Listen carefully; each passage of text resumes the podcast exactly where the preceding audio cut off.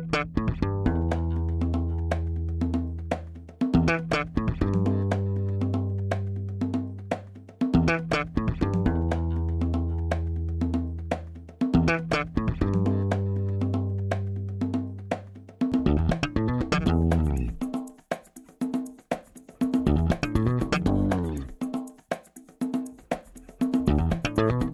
Este é o Tapa da Mão Invisível, podcast destinado àqueles que querem ouvir ideias que abalam sociedades e que não são ditas na mídia tradicional. Bem-vindo, Paulo Fux. Tudo certo, Júlio? Tudo certo, cara. Como é que tá esse lockdown? Interminável, Júlio. Vai terminar um dia? Vai ter... Talvez acho... as pessoas, talvez as pessoas vão nos ouvir em 2022 e vão estar em lockdown ainda. Olha, eu vi aquele o maior cientista da história do Brasil, o Átila, aquele, né? Porque pelo visto é isso que ele se tornou. Ele fez uma parceria com a Mônica De Bolle e eles decidiram que o lockdown vai até 2035. Então eu acho que é isso, pessoal. Tem muito tapa da mão invisível pela frente. Diga passagem, eu vi esse tweet da parceria inusitada. Uh, hoje grupo do Telegram do Tapa, né? Eles publicaram lá. Aí os dois comentando um pro outro. Ah, que legal, a gente tem que fazer mais trabalho juntos, né? Para o horror da nação. Se os dois tirarem uma cria dos dois, aí vai nascer uma melancia, verdezinho por fora e vermelho por dentro. Ah, que coisa terrível, cara, que coisa terrível. Antes da gente chamar o nosso convidado, que quem clicou nesse episódio viu sobre o tema do nosso episódio, só vamos dar uns recadinhos iniciais e únicos. Momento, recadinhos únicos iniciais.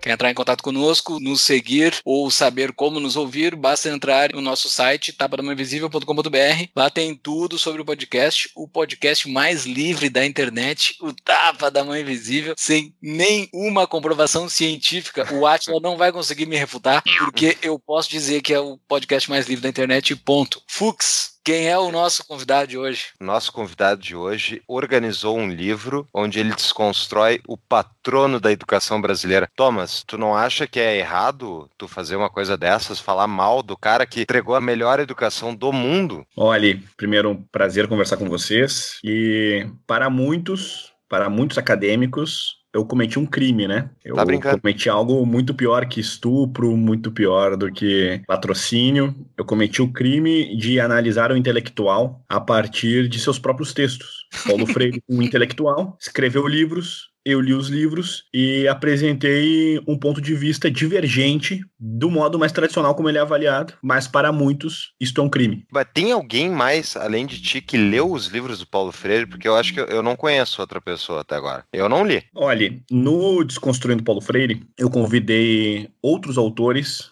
para que eles, ao meu lado, compusessem o livro. Então, Rafael Nogueira, eu sei que leu, Paulo Freire, o Percival Pugino, eu sei que leu, Paulo Freire, o Padre Kleber, eu sei que leu, uhum. Paulo Freire, o Rocalage, eu sei que leu, Paulo Freire. Agora, dentro do espaço acadêmico, de um espaço mais tradicional, ou daquela a crítica mais elogiada a Paulo Freire, aquela que tem mais respaldo dos freirianos, vamos colocar dessa maneira, esta muitas vezes me desperta uma certa dúvida, porque repetem os mesmos estilos, repetem os mesmos verbos, as mesmas formas de se expressar e de descrever o próprio objeto. Parecem muitas vezes que requentam o mesmo texto. Uhum. Então, dentro desse processo, dependendo do autor freiriano que eu já li, eu já tive dúvidas se de fato eles leram Paulo Freire. É tipo aquele esse bando de marxista que nunca leu o Capital, né? Basicamente isso, eles leram outras pessoas que leram. Eles não é, e... foram direto na fonte, praticamente. Não, e no caso do Capital, ainda tem toda uma história dos problemas de tradução que o Capital teve. Cronologicamente, o Capital foi traduzido primeiro do francês para o português, então o Brasil já recebia uma tradução de terceira mão, tendo em vista que o Capital foi escrito em alemão. Em contrapartida, Paulo Freire escreve na própria língua da pátria. Paulo Freire, ele é um best-seller, ele é um autor que sempre vendeu muito bem os seus trabalhos, só para a gente ter um parâmetro, A Pedagogia da Autonomia, que é o último livro que ele lançou em vida, vendeu em um intervalo de um ano mais de 500 mil cópias. Então ele sempre foi alguém que vendeu muito bem e este número ele é oposto à qualidade de seus leitores, menos à qualidade ou pelo menos na, no que envolve a qualidade, da maneira como esses leitores o interpretam, ou pelo menos como boa parte desses leitores, para ser um pouco mais, digamos, ponderado na minha, na minha manifestação. Então, o contexto do Capital ainda tem todo um processo de traduções, de interpéries, que aí tem toda uma cronologia histórica sobre o marxismo no Brasil ao longo de toda a produção intelectual do século XX. Paulo Freire, por outro lado, reitero, é um autor da pátria, que escreve na língua da pátria,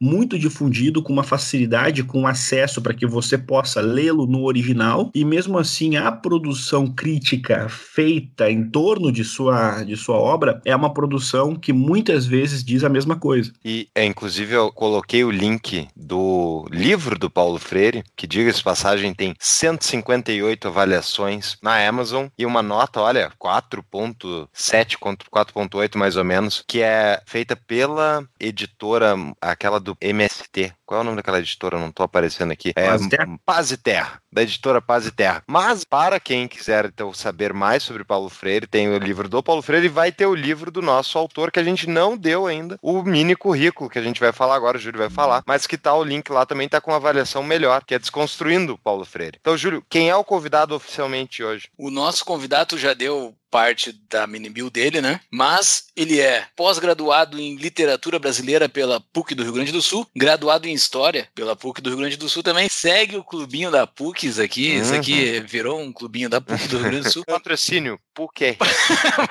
PUC irmãos Maris. E- coordenador do livro Desconstruindo Paulo Freire, como o Fux falou, e o autor do livro Desconstruindo Ainda Mais Paulo Freire, mais uma vez, muito bem-vindo, Thomas Juliano, que é um colorado. Eu acho que isso tu não botou no teu currículo. Eu te sigo nas redes sociais. Tu tens uma tatuagem do Inter, algo que eu nunca tive coragem de fazer. Mas eu acho que é interessante sinalizar isso. Embora tenhamos três colorados aqui, o Fux não gosta que eu chame ele de colorado, porque ele é um ex-colorado. É triste essa história, Thomas. Eu não gostaria que tu ouvisse ela, porque é muito triste essa história do Fux abandonando o Inter. É muito triste. Lamentável. Futebol, Lamentável. abandonei o futebol, não foi nem o Isso é, Inter. isso é lamentável. Mas estamos entre três colorados e três filhos da PUC, Rio Grande do Sul. Mas assim, nós seguimos o método de produção de conteúdo João Kleber. Que, não- que a gente faz um para, para, para e atira tudo pro fim. Não, eh, antes, brincadeira. Antes de te perguntar mais sobre Paulo Freire, que tu já falou várias coisas que eu anotei aqui. Freireanos é uma coisa que eu quero te perguntar, mas eu vou deixar isso lá pro fim. Vamos falar um pouco da contextualização da educação brasileira antes de chegar nesse, nesse cidadão. Nós já falamos aqui nos nossos episódios sobre educação, tratamos sobre isso no episódio 27 com o Roberto Rachevski, né? E conversamos no episódio 55 com o Camilo Borner. E em vários outros episódios nós tratamos sobre educação como um todo. O Roberto Rachevski, o objetivista, o Camilo Borner, libertário, anarcocapitalista, sei lá como é que ele se define. E agora um conservador para falar sobre educação, né? Não sei se tu se define assim, mas aparentemente é o que transparece para mim dentro dessa concepção do que nós chegamos até hoje assim. Como é que era a educação antes? Antes antes da educação estatal não existia escola? É, só existe escola com educação estatal? Ou existe a possibilidade de fazer organizações educacionais sem o estado? Bem, bem. A pergunta ela é em si muito abrangente, porque poderíamos trabalhar a partir da especificidade de cada país, de cada contexto e, portanto, de cada sistema educacional que determinada nação adotou. Restringirei a pergunta e, portanto, a resposta ao contexto do Brasil. perfeito perfeito No contexto brasileiro, nós temos alguns processos históricos que definem e depois redefinem a educação brasileira. Primeiro, nós temos um empreendimento que é também um empreendimento civilizatório. E isso foi muito depreciado em várias narrativas contemporâneas de muitos historiadores, professores e derivados, que é um processo civilizatório que o Brasil experienciou com todos os seus problemas, intempéries, mas também virtudes, que é toda essa tradição que nós entendemos como Brasil colonial. Ali nós temos uma consolidação de poderes locais, de estruturas, digamos, locais. Ora do que hoje entendemos por municipais ou ora por aquilo que entendemos como estaduais. Depois nós temos a consagração da União a partir do período monárquico, principalmente com a Constituição de 1824. Bem, o que, que nós temos aqui? Nós temos dois Brasis que já pensam o processo educacional de um modo completamente diferente. Um entende que a União deve, de fato, exercer uma certa orientação, mas não uma padronização, mas uma orientação, enquanto que no período colonial nós tínhamos algo mais orgânico, mas o sistema educacional, um processo educacional, um processo de ensino existia. Dentro desse processo, só para que vocês entendam, o currículo de um seminário ou de uma escola de padres, a escola de padres eu digo uma redução jesuítica, por exemplo, se você analisa o currículo desses espaços, seja de um seminário de escolas e que os padres padres, por exemplo, eram os professores do cidadão comum, o que é que nós vamos encontrar? Nós vamos encontrar um currículo extremamente profícuo, extremamente vasto, ah, rico. Dentro desse espaço, com a Constituição de 1824, nós vamos ter uma presença que é a presença da União, uma ideia de aporte de Brasil. Bem, o que, que vai acontecer é que a educação ela precisa ser entendida dessa maneira, ela sempre exerceu alguma espécie de ação e de impulso humano para que uma de suas aplicabilidades seja a doutrinação. Então, quando a gente pensa, só para exemplificar, o golpe republicano de 1891, quando nós pensamos ele, a gente precisa entender qual foi uma das principais vertentes em que ele nasceu e onde foi. Por exemplo, nas escolas militares, capitaneadas por Benjamin Constant, que era um professor. Ou seja, nós temos um período em que a escola militar serviu como um berço, uma extensão para uma doutrinação, para um fim que era o fim de derrubar a monarquia, em suma. Ou seja, o que, a gente tem nessas fases? Primeiro, um processo mais orgânico, mas muito qualificado. Depois, nós temos um início de padronização da União. E depois, nós temos um golpe político que se consolidou também dentro do aparelho de ensino. Então, além do aparelho de ensino, nós vamos ter a questão religiosa, a própria questão militar, o próprio contexto pós-abolição, que culminaram no auxílio para que o golpe republicano acontecesse. Bem, o que, que vai acontecer que em 1930 nós temos o Estado Novo, que, diferentemente do que essa primeira união monárquica havia proposto, com o Estado Novo, nós vamos ter uma padronização, uma idealização, em que a escola começa a ser a extensão política do Estado. Então, nós vamos ter em 30 a Revolução de 30, em 37 o Estado Novo, que é um golpe dentro do próprio golpe. Com essa padronização, nós temos correlata essa temporalidade de sete anos, o surgimento do Ministério da Educação. Queria voltar antes, tu comentou que antes do golpe que derrubou a monarquia, haviam escolas militares, mas elas não eram difundidas para toda a população, com certeza. Existia direito à educação no Brasil, que nem existe hoje, constitucional, né? nunca entregue, mas constitucional? Bem, o acesso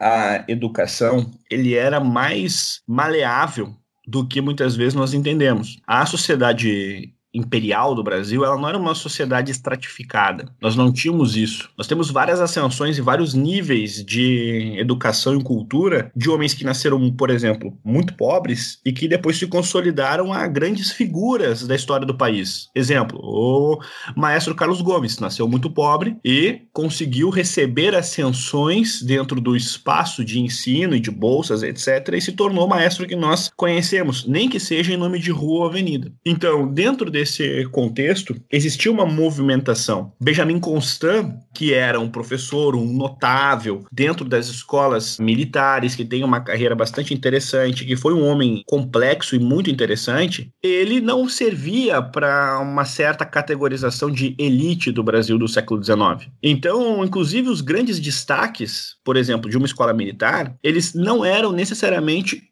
a elite brasileira. Porque a elite brasileira, propriamente dita, a elite financeira do Brasil, na maior parte das vezes estuda fora. O Brasil ainda vivia uma experiência que o entendimento de civilização e cultura eram os entendimentos daquilo que a França produzia. Então, se você tinha condições, você ia para a França. Então, aquilo que nós tínhamos no Brasil era extremamente qualificado. Eu ressalto isso, basta ver um currículo, por exemplo, basta ver o que, era uma, no período colonial, uma ratio studiorum, o que, que ensina, ou se você vai no período imperial e você vai ler, por exemplo, como a análise sintática era ensinada, você percebe que nós não estamos conversando de um ambiente subcultural, muito pelo contrário. Nós muitas vezes, na comparação um tanto quanto anacrônica, mas quando a gente olha para trás, a gente se sente até envergonhado, porque o nosso currículo não comporta aquilo. Uhum. Então nós talvez tenhamos ali pós-doutorado e nós não sabemos fazer uma análise sintática que um aluno mediano do Colégio Pedro II no período imperial sabia fazer. Então, o que a gente tem, o que a gente tem é um processo histórico em que havia uma movimentação social. Agora, é claro, com muita demanda reprimida, o Brasil tinha um contingente significativo de analfabetos, o Brasil tinha um contingente significativo de problemas sociais em que a escravidão é, sem dúvida alguma, o maior problema. Então, nós vamos ter vários contextos que dificultam qualquer ideia que a gente possa ter de que havia aqui uma ideia de sociedade possível. Mas, mesmo com estas restrições do nível de uma escravidão, por exemplo, era uma sociedade que permitia movimentação. Crise é um momento no qual aqueles que menos têm mais sofrem. Foi pensando nisso que a Mutual lançou a campanha Invista no Pequeno. Nessa modalidade, a empresa oferece empréstimos sociais, com carência e taxa de juros reduzida para aqueles que mais precisam. Entre pelo link do Tapa para nos ajudar a medir o tráfego enviado para os parceiros. Conheça mais em tapadamãoinvisível.com.br barra mutual. E a partir da entrada, então, do, do Estado yep. Novo, acontece, então, ali que é criado, tu falou Ministério da Educação, é isso? Mas a minha dúvida é o, os colégios, os colégios de padres, os colégios que eram, enfim, os religiosos. Qual era o escopo de atendimento que eles davam? Eles eram colégios privados, certamente, mas eles cobravam mensalidade? Como é que funcionava? Porque eu sei que minha avó estudou num colégio desse. E ela me falava, inclusive, como as, as professoras usavam a régua para bater nos alunos quando eles se comportavam mal e tal. Então, a minha pergunta, assim, o quão difundido eram essas escolas, o quão responsáveis elas eram pela educação dos brasileiros da época, antes do Estado tomar as rédeas disso? Bem, aí a gente precisaria tomar o período colonial e primeiro entender a especificidade de cada ordem religiosa dentro do ambiente pedagógico. Nós temos os jesuítas com uma pedagogia clara, os capuchinhos com uma outra pedagogia, enfim, então existem as ramificações, os beneditinos, os carmelitas. Então, dentro dessas especificidades, nós vamos ter, o, isso é fato, isso é documento, primeiro, um número muito considerável de bolsas, muito considerável de bolsas. Nós vamos ter ainda uma extensão, como por exemplo, ao, dos beneditinos, que foi uma, uma extensão bem significativa, ao ensino para escravos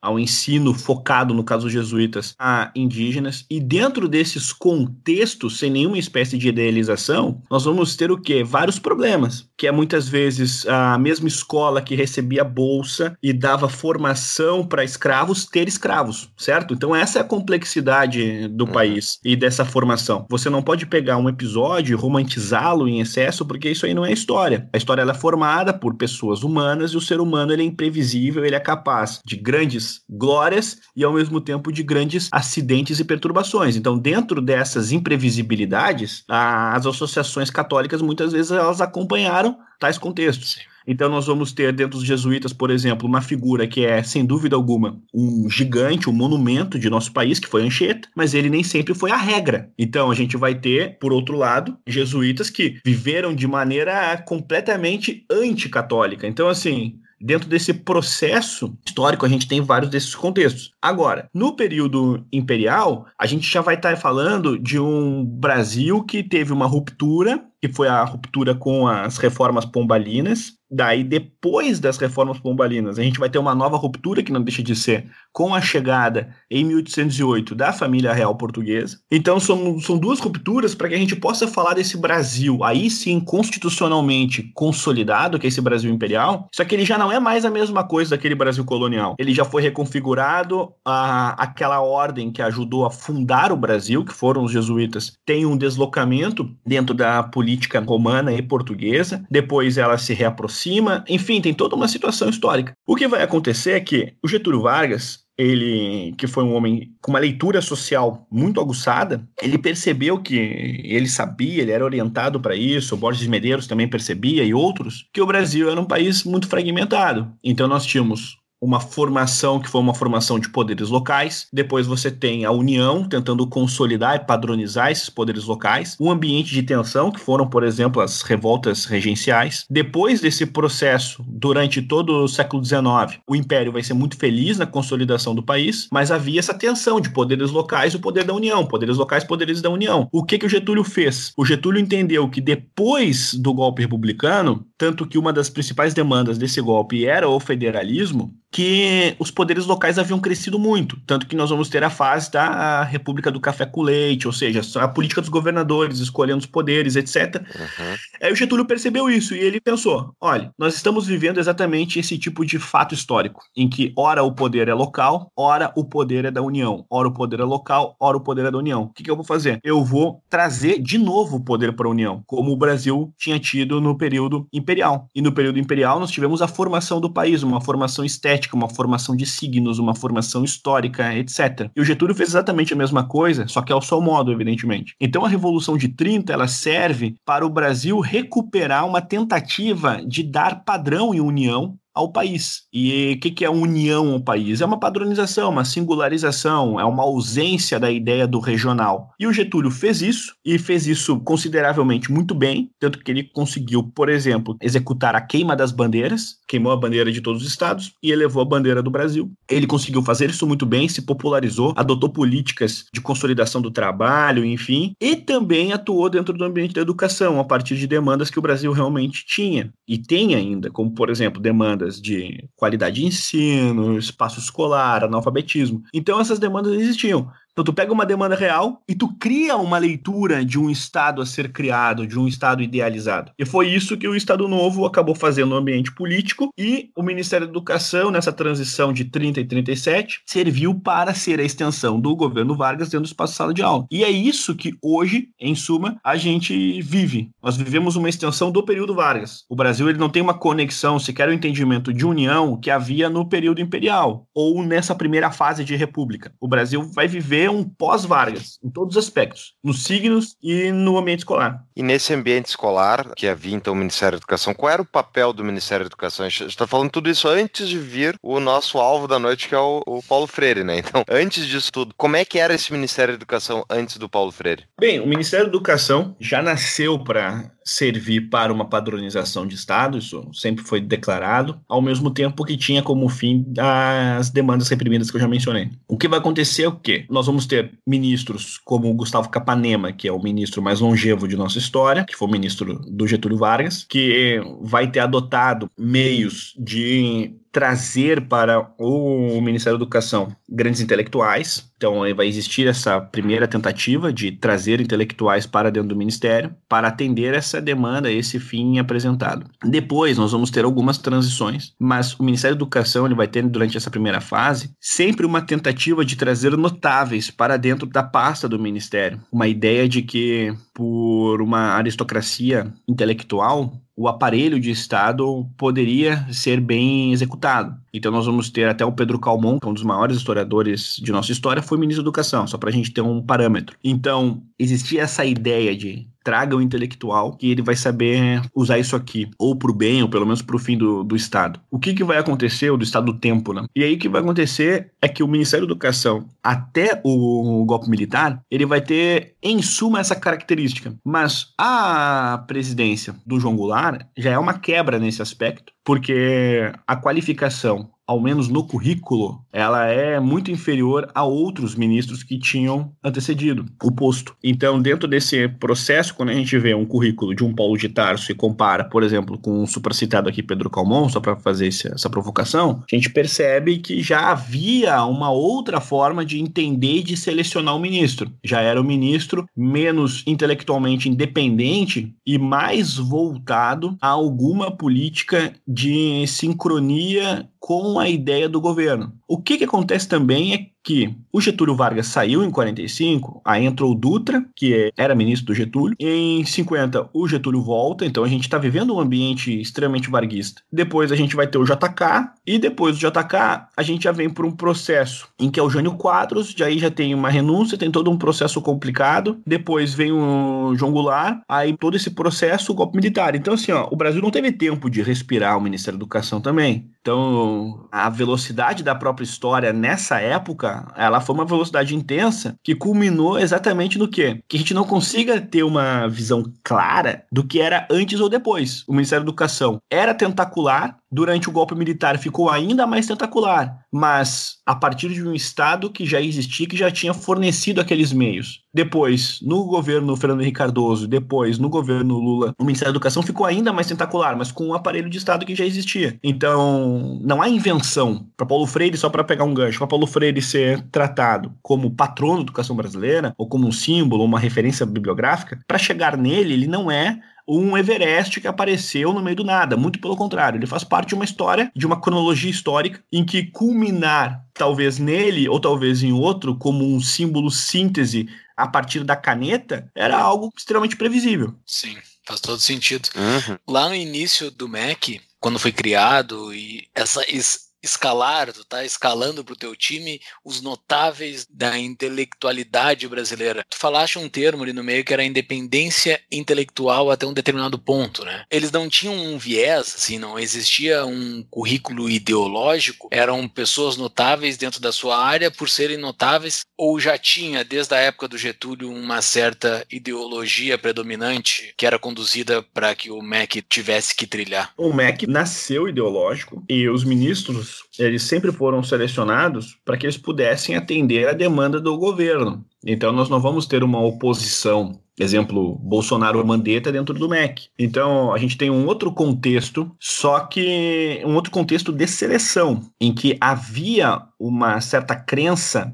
tanto por parte do ministro ou por parte da equipe de ministros, ou pelo menos da equipe técnica do MEC, de que selecionando intelectuais você conseguiria, em algum sentido, diluir a ideologia e também conseguir entregar certa qualidade. Quando a gente pensa na equipe do Ministério Capanema, nós estamos falando de notáveis que passaram por ali: Drummond, Graciliano, Portinari e outros. Então nós não estamos falando de pessoas que não tinham cultura ou não tinham leitura de Brasil. Poderemos até discordar da leitura o Drummond tinha sobre o Brasil, mas ele tinha leitura sobre o Brasil. Então a gente não pode dizer que não tinha. Então, dentro desse processo, o Pedro Calmon entrou mais ou menos nessa mesma linha, que é uma tentativa de você apresentar um grande nome, seja como ministro ou na equipe do ministério, para que isso, em algum sentido, provoque uma harmonia e não uma cisão entre esse aparelho de um Estado que nasceu a, com a tentativa de criar uma padronização, ou seja, uma tentativa de força opressiva, no caso do, do próprio Estado, na maneira de entender a educação. Então existia essa, essa tentativa de equação. Então os intelectuais eles entravam para equacionar isso, que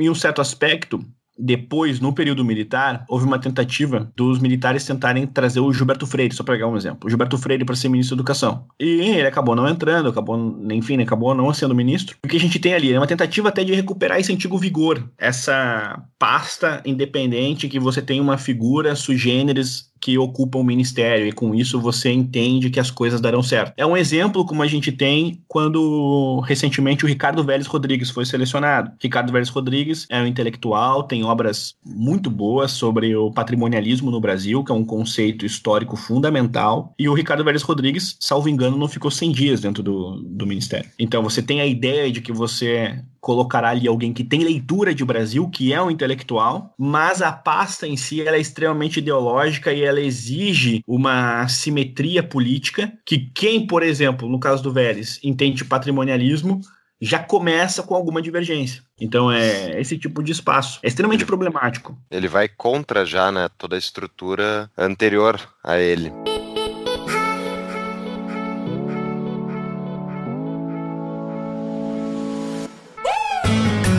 Conheça o curso da CapTable para Investimentos 4.0, um curso online inédito para quem busca as melhores rentabilidades do mercado. Alguns dos tópicos do curso: o que são e como funciona o crowdfunding de investimentos e empréstimos P2P, quais os tipos de investimentos e como analisar cada oportunidade antes de investir. Além disso, um módulo focado no mundo das startups e como funcionam os investimentos em negócios disruptivos. Tudo isso e muito mais. Entre pelo link do Tapa para nos ajudar a medir o tráfego enviado para os parceiros. Conheça mais em tapadamãoinvisível.com.br barra cap. C de capacidade, A de aula, P de patrocínio. Bom, quando é que o Paulo Freire escreve a pedagogia do oprimido e o que, que é a pedagogia do oprimido? Bem, ele escreve exatamente nesses contextos de final de década de 60, início de década de 70, em que Paulo Freire já vivia o exílio, já vivia o período de que era um intelectual público, já com uma certa proeminência nacional, já tinha tido a experiência de Angicos, já tinha outros escritos publicados, já tinha experiência de Angicos.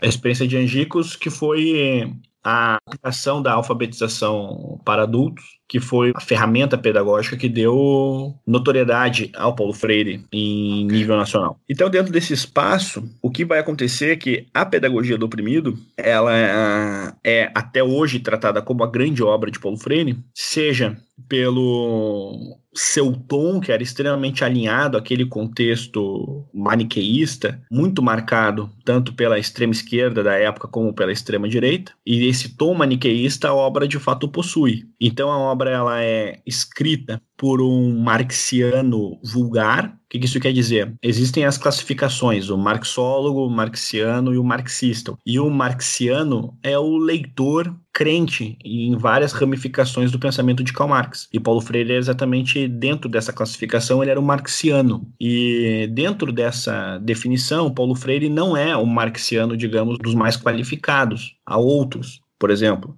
o Sartre era um marxiano mais qualificado do que o Paulo Freire, só para fazer uma comparação. Então, Paulo Freire era um marxiano vulgar, a Pedagogia do Oprimido é uma obra síntese lançada nesse contexto, com um maniqueísmo que simplifica demais uma teoria que não é tão simples como é a teoria de Karl Marx. É um Paulo Freire ainda muito apegado a uma ideia de que a escola ela é o local da praxis, da ação revolucionária, e de que cabe ao professor e ao espaço escolar apresentar um processo de nova conscientização do aluno. É um livro com muitas apologias a tiranos que marcaram época, como por exemplo Che Guevara, Mao Tse Tung e Fidel Castro. E essas apologias, Paulo Freire em nenhum momento se retratou. Então, Paulo Freire morreu em 1997 e ele teve a oportunidade de ver a própria história e dizer, olha, errei ali, me excedi ali, enfim, ter alguma manifestação desse tipo. Mas ele nunca, nunca esteve. Nenhuma surpresa, né, Tomás? Eu sei que tiveram Não, alguns aí que. O Eduardo Galeano teve, né? O Eduardo Galeano teve um pouco antes de morrer sobre as vias abertas da América Latina. Ele, ele levantou alguns pontos ali que ele se excedeu, né? É, e assim, o Ferreira Goulart, o Fernando Gabeira. Uhum. Então, são nomes que eu gosto sempre de, de repeti-los, porque servem para mostrar assim, olha, Paulo Freire teve a própria oportunidade da história. A história deu a ele o direito de, de se retratar. Ele poderia ter dito, exemplo, né? Vamos trabalhar com a ideia do poderia. Ele poderia ter dito, olha, eu defendo tudo que eu defendo no ambiente pedagógico, mas estes aqui foram tiranos. Ele poderia ter dito isso, ele poderia passar muito mais, digamos, limpo. Mas não, a pedagogia do oprimido tem defesas muito bem marcadas, inclusive a ação revolucionária a morte na Revolução, a morte justificada pela Revolução. Então é uma obra que exerce uma antipedagogia. Mas esse é o livro que é utilizado pelas faculdades de pedagogia do Brasil afora, não é? É, é. É inacreditável isso. É ele é de fato, ele é de fato, assim, eu não sou um educador, não tenho conhecimento na área, mas o que a gente escuta falar é que esse livro do Paulo Freire, A Pedagogia do Oprimido, é texto base para a formação de um educador brasileiro. Isso é verdade? Isso é de fato? É texto base. Paulo Freire, ele é o autor brasileiro mais citado no mundo. Paulo Freire ele é dentro do espaço acadêmico de seleção de provas, por exemplo, para concurso. Enfim, Paulo Freire é uma bibliografia que aparece em várias provas recorrentemente. Paulo Freire dentro do do espaço pedagógico, das formações universitárias, ele é um autor que, nem que seja em polígrafos, em trechos de seus livros, ele aparece. Então, nós não estamos conversando, digamos, com um teórico obscuro que não tem presença. Muito pelo contrário. E sequer estamos falando de alguém que foi desonesto. Porque notem, Paulo Freire era extremamente claro naquilo que ele defendia. Nós temos, evidentemente, toda a liberdade de discordarmos. Olha, Paulo Freire defendeu genocidas, isso aqui para mim não serve. Se para ti serve, beleza. Mas assim, ó, beleza com o seu beleza, né? Então, quer uhum. ter isso na sua consciência? Tenha. Agora, eu não consigo passar impune por um texto como esse. E aí o que acontece? Dentro desse espaço, só para complementar, dentro desse espaço de uma leitura muito indiferente aos textos de Paulo Freire, ele não só aparece, ele não só aparece, como mais do que isso, a gente vê que a pedagogia do oprimido ela é insensada como a obra de pedagogia no artigo definido. Não é sequer uma obra. Paulo Freire não é apresentado por muitos de seus leitores como alguém que faz parte da história da pedagogia brasileira. Não. Ele é a síntese da história. Ele é a conclusão, ele é o cume, como queiram definir. E é uma definição que está aquém do próprio trabalho pedagógico de Paulo Freire.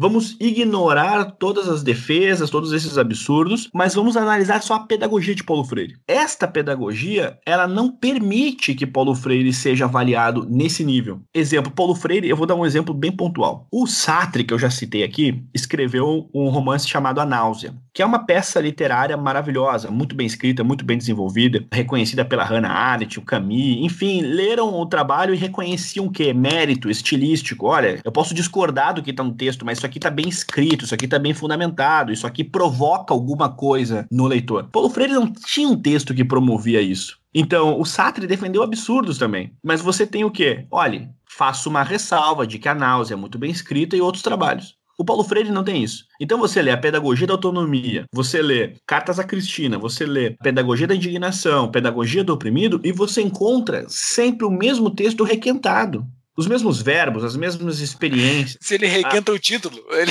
é óbvio. o cara não as conseguiu melhorar o título. É, então é, você não encontra esse mérito estilístico. Mas e o que, que se promove dentro da pedagogia do oprimido? Que qual é o grande problema da tese do Paulo Freire? Fora um marxismo evidente que a gente Isso. já bate em todos os episódios aqui. Qual é o problema qual é o grande problema? Eu sei que tu tem um livro explicando isso, então quem quiser se aprofundar, vai lá e leia o livro. Mas, resumindo, qual é o, o grande mal da pedagogia do oprimido? Assim, você tem uma tentativa de, de aplicar dentro do espaço de, de, sala de aula, uma doutrinação política, existencial e, portanto, espiritual, familiar, doméstica, em todos os âmbitos que compõem a existência humana. Então, primeiro, o grande problema do pensamento e da aplicabilidade da pedagogia de Paulo Freire é que ela é doutrinária. Paulo Freire sempre explicitou que ele era favorável que o espaço escolar fornecesse uma conscientização política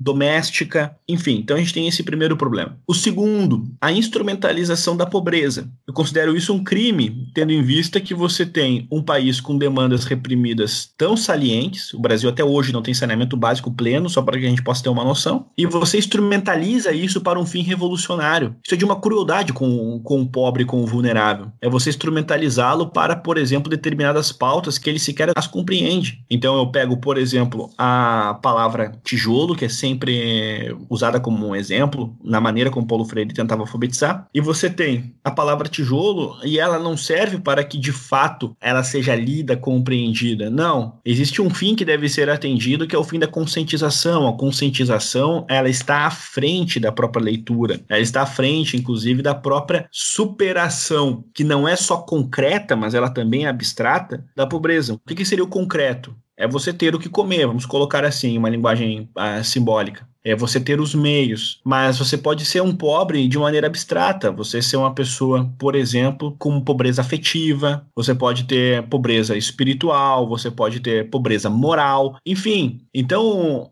a ideia do entendimento de pobreza, ela não pode ser restrita à exploração material dela, muito pelo contrário. Então você precisa estender a ideia do que é ser pobre a partir, claro, de demandas que são reais, como por exemplo a demanda de você ter o que comer, mas que também existem demandas que são reais, como por exemplo você conseguir se situar enquanto pessoa, na extensão do que compõe uma pessoa, dentro da realidade. Então, dentro desse espaço, Paulo Freire ele aleijava a compreensão sobre o pobre. Ele acabava instrumentalizando o pobre, deixando o pobre muitas vezes restrito ao ambiente único, circunscrito da consciência econômica sobre a sua pobreza e uma consciência mal ensinada, ensinada a partir de um marxismo vulgar, como eu mencionei. Então você não tinha, exemplo, um incentivo de Paulo Freire para que aquele homem ou mulher que, uma vez pobres, que eles pudessem de fato contemplar o que há de mais excelso na, na cultura da humanidade. Você não tinha um incentivo para isso. Exemplo, se eu já tive essa oportunidade ao longo dos anos de ter contato com pessoas extremamente pobres e ter contato como professor. E o que, que eu preciso fazer? Eu sempre pensei assim: é criar uma extensão em que ele possa ter comunicação, um exemplo, até com Beethoven. É mostrar para ele que aquilo ali também faz parte do legado da humanidade, que ele é a humanidade. Então, aquele pobre, aquela pessoa, é uma pessoa que dialoga com a tradição da cultura do Ocidente, ainda que mendigo, ainda que vulnerável. E Paulo Freire pensa o contrário. Paulo Freire entende que dar isso é criar um ambiente de alienação, porque, em um certo sentido, impossibilitaria uma compreensão sobre o seu próprio estado de pobreza, que é uma, uma ideia de pobreza extremamente concreta. Então, os problemas de Paulo Freire podem ser ah, sintetizados nisso: uma instrumentalização da pobreza, em que ela é restrita a uma ideia concreta, mas, a partir disso, nós não teremos apenas no pobre a ideia da pedagogia de Paulo Freire, muito pelo contrário. Ela se aplica em sala de aula, a sala de aula serve como uma extensão, como uma doutrinação para outros alunos, nem sempre pobres. Então, a pedagogia de Paulo Freire não é aplicada apenas a um nicho econômico do país. Não. Ele escreveu para todas as camadas e desejou que a consciência, a praxis, a ação revolucionária proposta por ele fosse atingida. Então, o professor executa um papel, que é um papel doutrinário, não pode ser um papel impessoal, ainda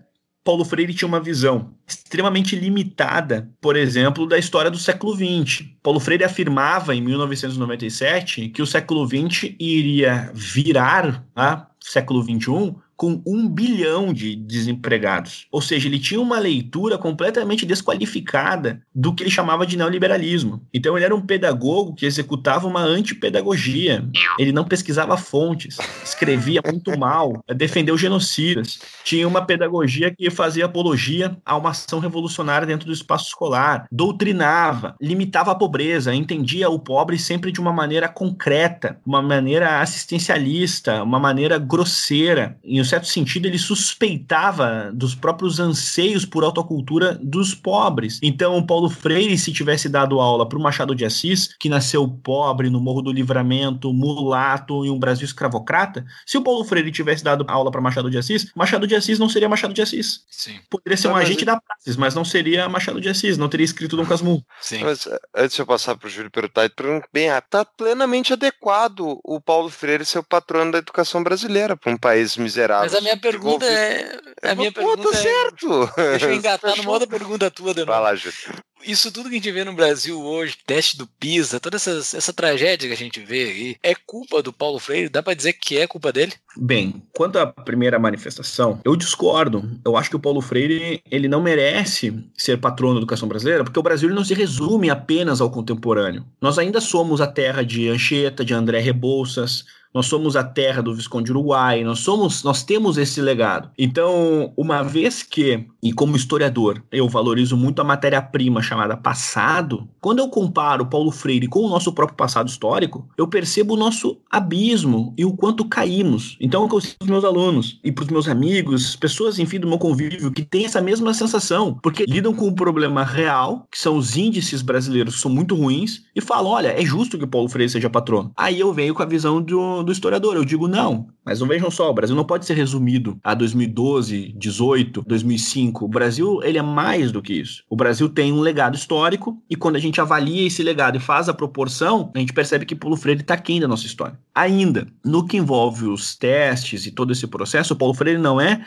o culpado disso. Paulo Freire foi um pensador que escreveu livros e que foi adotado por políticos, etc. Ele não pode ser singularizado como o culpado de nossos problemas educacionais e eu, particularmente, jamais o coloquei assim. Ele é um pensador tratado como símbolo. Só que é aí que a gente entra em um processo que é, muitas vezes, ele é culpado, mas aqueles que o tratam assim, não. Então fica, Sim. uma, fica algo completamente injusto. Então Paulo Freire não é o culpado de todos os problemas que nós temos em matéria de educação, de matérias de índices, de maneiras como o Brasil alfabetiza. Paulo Freire não é o culpado disso. Até porque Paulo Freire morreu em 1997. E ao que me consta, o Brasil em vários segmentos piorou de 1997 para cá. Então nós também não poderemos jamais adotar um comportamento, penso eu, que é o comportamento de uma crítica anacrônica, de culpar Paulo Freire por coisas que o Brasil vive em 2020. Veja, o homem não está aqui para se desculpar, não está aqui para ter experiências reais de se retratar, não está aqui. Ah, mas Paulo Freire dialogou com vários problemas que o Brasil hoje tem. Ah, ajudou a fundar o PT, Paulo Freire ajudou isso, ajudou aquilo. Sim, ajudou. Então ele tem até 1997, e dentro desse recorte histórico, presença histórica. E a culpa sobre ele tem que ficar exatamente nesse contexto. É aquilo que ele produziu, escreveu o que ele não se retratou, o que ele fez, mas até 97. Entendi. É culpa mais dos freirianos, né?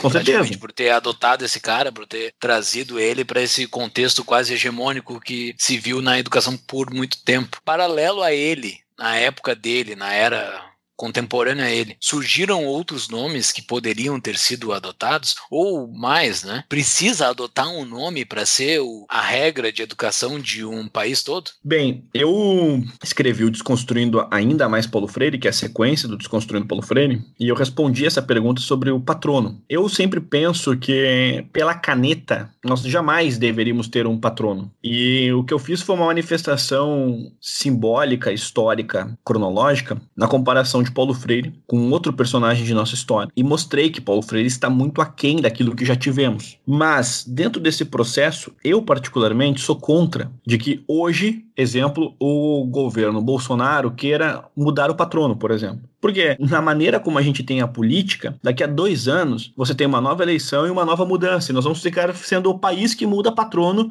de quatro em quatro anos. Então, a cada eleição de presidente, um novo patrono. Daqui a pouquinho, a gente não tem nenhuma espécie de padronização política. Então, eu prefiro que qualquer manifestação desse nível, ela seja sempre manifestada pela cultura e pelo entendimento da própria história do país. Enfim, por outras vias. Jamais pela caneta. Até porque eu, particularmente, defendo o fim do Ministério da Educação. Então, uma vez que eu defendo o fim do Ministério da Educação, eu não posso simplesmente ficar considerando que sejam válidas manifestações a partir da caneta, por mais que eu concorde com aquilo que seja manifestado. Digamos que o Bolsonaro queira colocar o Anchieta como patrão da educação brasileira. É evidente que eu concordo que Anchieta foi uma figura monumental de nossa história. Mas o problema é que daqui a dois anos, o patrão da educação brasileira pode ser o Betinho. Daqui a oito anos pode ser o Darcy Ribeiro. E se você continua nesse processo, você vai tendo esse, essas transições. Então, tu entrou já no, na pauta que era a pauta final aí que a gente queria te perguntar. Qual é a solução? E tu falou a solução que nós aqui do Tapa defendemos há muito tempo, que tem que acabar o Ministério da Educação.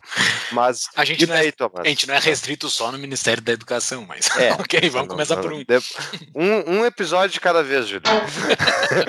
Thomas, então, qual é a solução para a educação brasileira? É acabar o MEC, tá? Mas e daí os pobres não vão ter mais acesso à educação? O que que acontece? Bem, eu sou historiador, então eu analiso a minha matéria-prima é o passado, aquilo que já aconteceu. Eu não tenho qualificação para conseguir especular sobre o futuro. Aí, por exemplo, eu não sou um analista de futuro, e muito pelo contrário, eu sou inclusive um péssimo analista. Eu considerava que o Bolsonaro iria perder a eleição, por exemplo, achei que o Alckmin fosse ganhar. É só um exemplo para mostrar que no calor da hora, o historiador não sabe avaliar aquilo que irá acontecer. Não faz parte da competência do, do historiador. O historiador é aquele que vai vasculhar o documento do século XVI e aí vai apresentar alguma relação daquele documento com aquilo que a gente vive no nosso dia.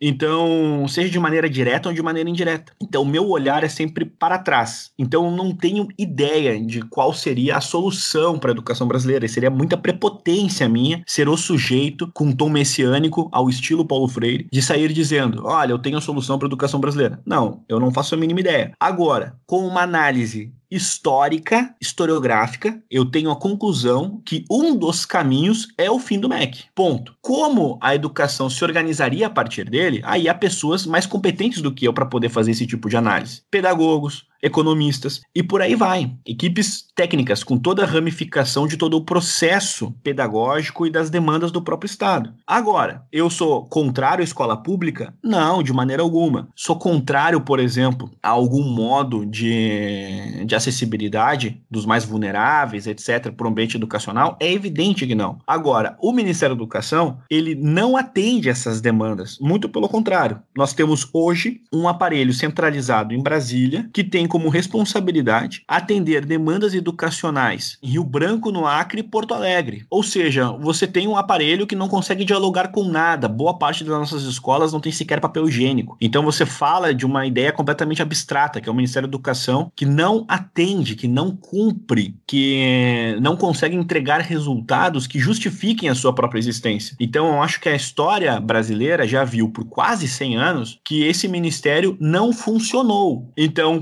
poderemos partir para uma próxima etapa. Vamos tentar uma outra coisa, porque já foi comprovado que é um ministério doutrinário, que é um ministério economicamente ineficaz, que é um ministério pedagogicamente ineficaz. Enfim, ele é economicamente ineficaz porque é, basta que seja, por exemplo, acompanhado o terceiro episódio do que nós lançamos na Pátria Educadora. Ali há, um, há, um, há, uma série de dados que demonstram que é ineficaz do ponto de vista pedagógico, do ponto de vista econômico, e que sequer ainda foi investigado como deveria. Porque o dia que o Ministério da Educação for de fato investigado, quanta corrupção a gente vai achar? Você tem um aparelho que precisa distribuir recursos para o Brasil inteiro e o Brasil tem complexidades educacionais muito específicas de cada uma dessas regiões. O contexto pedagógico no Amapá é diferente do contexto pedagógico no Espírito Santo. Então, existem especificidades que você não consegue de fato gerenciar porque existe uma padronização estatal, em que o Brasil é singularizado a uma política de Estado, sendo que o Brasil é complexo, com regiões e contextos muito claros, muito singulares. Então, eu defendo o fim do Ministério da Educação pela própria história como ele foi formado, pela sua ineficácia,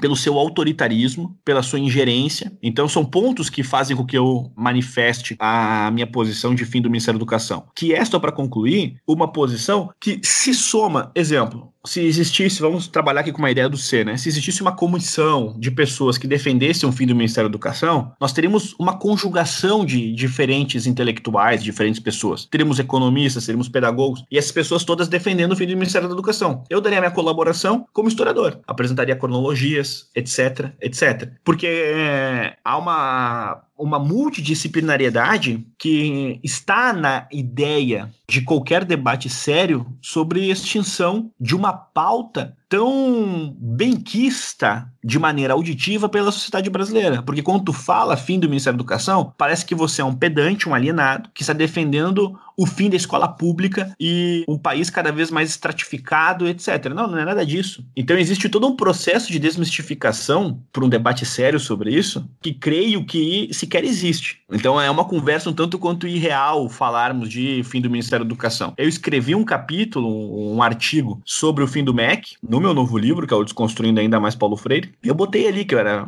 Desenvolvi isso, evidentemente, né? Porque eu sou favorável ao fim do Ministério da Educação, mas é um debate, como eu coloquei ali, olha, eu faço uma descrição como historiador, esse aqui é meu ponto de vista como, como intelectual, como analista, como historiador. Agora, eu não sou responsável, digamos, por propor uma solução, porque isso aqui é muito mais complexo. O Brasil tem 200 milhões de habitantes, e o Ministério da Educação, para concluir, é uma tentativa de solução, é uma tentativa. Então, assim, ó, dependendo do contexto, você, olha, o Brasil já foi muito permissivo a tentativas de soluções que culminaram em coisas completamente opostas, que trouxeram mais problemas. Então, acho que muitas vezes o Brasil está cansado de tentativas de solução também. O Brasil precisa respirar. Uhum. É, que quando tu fala vão acabar com o MEC, coisa do tipo, existe essa confusão na sociedade, e eu acho que muitas vezes provocada pelo próprio MEC, do que, que é Estado e do que, que é uma demanda justa da sociedade. Existe uma demanda justa da sociedade pela educação dos seus cidadãos As pessoas querem. Ninguém aqui quer conviver numa sociedade onde as pessoas não saibam ler e escrever. Isso é uma coisa. Outra coisa é temos que ter um currículo nacional decidindo como é que todo mundo vai ler e escrever, quais os conteúdos necessários e a obrigatoriedade, daí tu entra. E é justamente isso, tu padroniza de cima para baixo, tu obriga todo mundo a seguir determinado padrão, que vai ser o padrão de quem tá no poder, quem tá controlando o MEC. Não sei se tu concordas com isso. É bem isso aí, é bem assim. É bem assim. Bom, nós aqui do Tapa defendemos o fim do MEC também, desde, acho que desde os primeiros episódios, né? Provavelmente, né? a gente tá falando eu... isso há muito tempo Mas não é- interessante saber que o Thomas tem essa posição. Mas eu acho que gente- ele tá falando há mais tempo que a gente, né? Então, assim,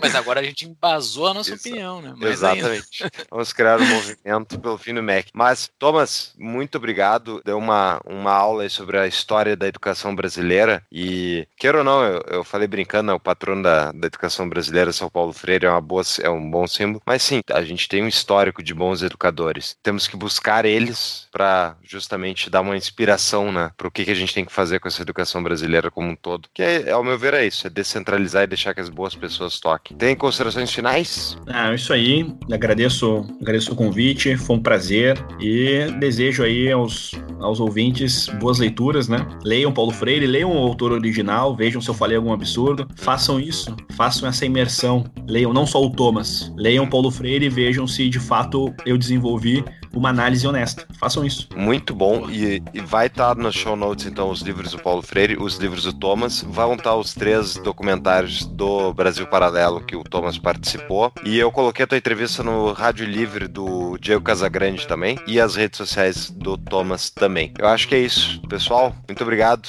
Ótimo papo. Muito obrigado. Valeu, Thomas. meu caro. Até mais e até a próxima. Um abraço. Valeu.